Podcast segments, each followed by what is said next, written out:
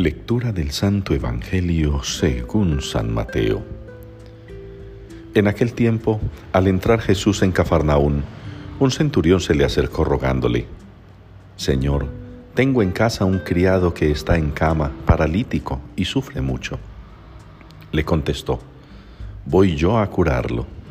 Pero el centurión le replicó, Señor, no soy digno de que entres bajo mi techo Basta que lo digas de palabra y mi criado quedará sano. Porque yo también vivo bajo disciplina y tengo soldados a mis órdenes, y le digo a uno ve y va, y al otro ven y viene. A mi criado haz esto y lo hace. Al oírlo, Jesús quedó admirado y dijo a los que le seguían, En verdad os digo que en Israel no he encontrado en nadie tanta fe. Os digo que vendrán muchos de oriente y occidente y se sentarán con Abraham, Isaac y Jacob en el reino de los cielos. Palabra del Señor. Vamos alegres a la casa del Señor. Es la respuesta a la que nos invita a participar hoy la liturgia con el Salmo 121. Vamos alegres a la casa del Señor.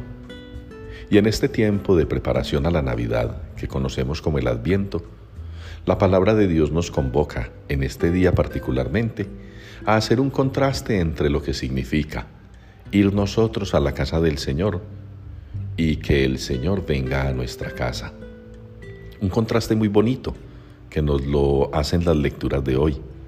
Esa primera lectura del libro de Isaías, en la que se habla de la confluencia de todos hacia el monte de Sión, hacia la ciudad de Dios, hacia esa tierra del Señor.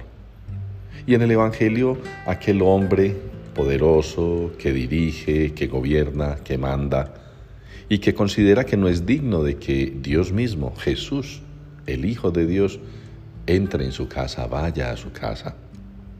Ese es el gran contraste de la vida cristiana.